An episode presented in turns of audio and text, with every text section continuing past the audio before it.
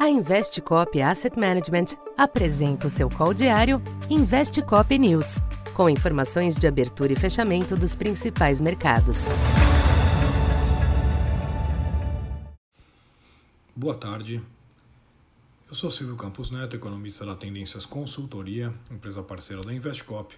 Hoje, 24 de junho, falando um pouco do comportamento dos mercados nesta sexta-feira predominou o apetite ao risco nos mercados internacionais nesta sexta, em meio à redução momentânea dos temores com inflação e recessão nos Estados Unidos.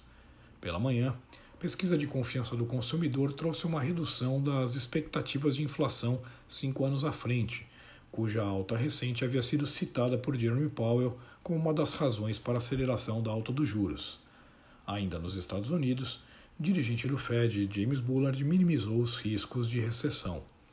Neste ambiente, as bolsas em Wall Street exibiram ganhos vigorosos, de 3% no S&P 500 e 2,7% no Dow Jones. Já o petróleo se recuperou hoje com ganhos ao redor de 3%, ainda que tenha fechado a semana no negativo.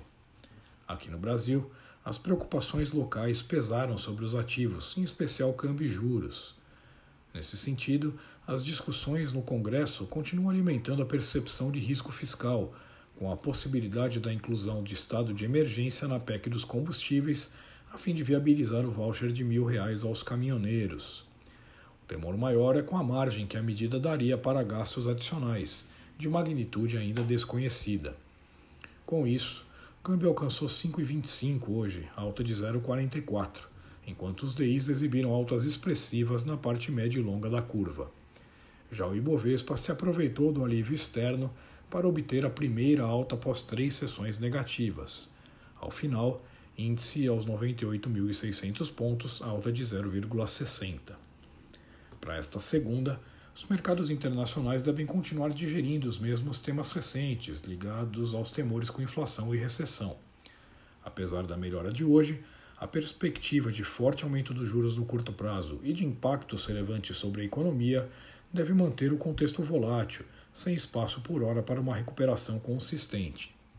No Brasil, o risco fiscal segue como um agravante ao panorama doméstico, o que tende a persistir ao menos até que os impactos das medidas em debate sejam conhecidos. Assim, mesmo que ajustes se mostrem viáveis após a pressão de hoje, o ambiente interno deve permanecer cauteloso. Então, por hoje é isso. Muito obrigado e bom final de semana. Essa foi mais uma edição Investe Cop News.